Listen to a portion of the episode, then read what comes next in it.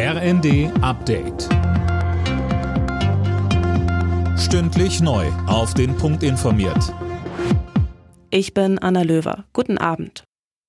Das 9-Euro-Ticket kommt. Ab Juni soll es das Ticket für 9 Euro für Busse und Bahnen im ÖPNV zu kaufen geben. Der Bundestag hat am Abend den Weg freigemacht. Nun muss noch der Bundesrat zustimmen.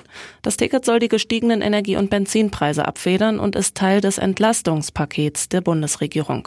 Außerdem wurde am Abend beschlossen, den Liter Benzin 30 Cent und den Liter Diesel 14 Cent weniger zu besteuern, also billiger zu machen.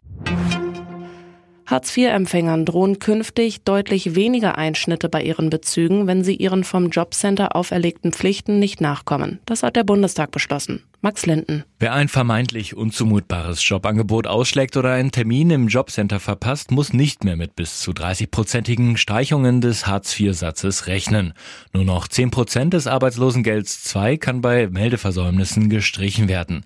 Die Aussetzung der Sanktionen gilt für ein Jahr. Danach soll das von der Ampel geplante Bürgergeld Hartz IV ersetzen. Der Bundestag hat einen weiteren Corona-Bonus für Mitarbeitende in Krankenhäusern und Pflegeeinrichtungen beschlossen. Bis zu 550 Euro gibt es etwa für Beschäftigte in der Altenpflege. Mitarbeiter auf den Krankenhausintensivstationen sollen eine Zahlung von rund 2500 Euro erhalten.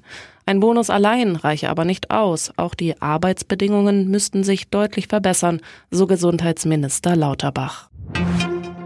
Altkanzler Schröder verliert die Gelder vom Staat für sein Büro und seine Mitarbeitenden. Das hat der Haushaltsausschuss des Bundestages entschieden. Auch das EU-Parlament fordert wegen seiner Russland-Kontakte Sanktionen gegen Schröder. Fußball-Zweitligist Hamburger SV hat das Relegationshinspiel gegen den Bundesligisten Hertha BSC gewonnen. Im Berliner Olympiastadion gewannen die Hamburger mit 1 zu 0. Die Rückrunde findet am Montag statt. Alle Nachrichten auf rnd.de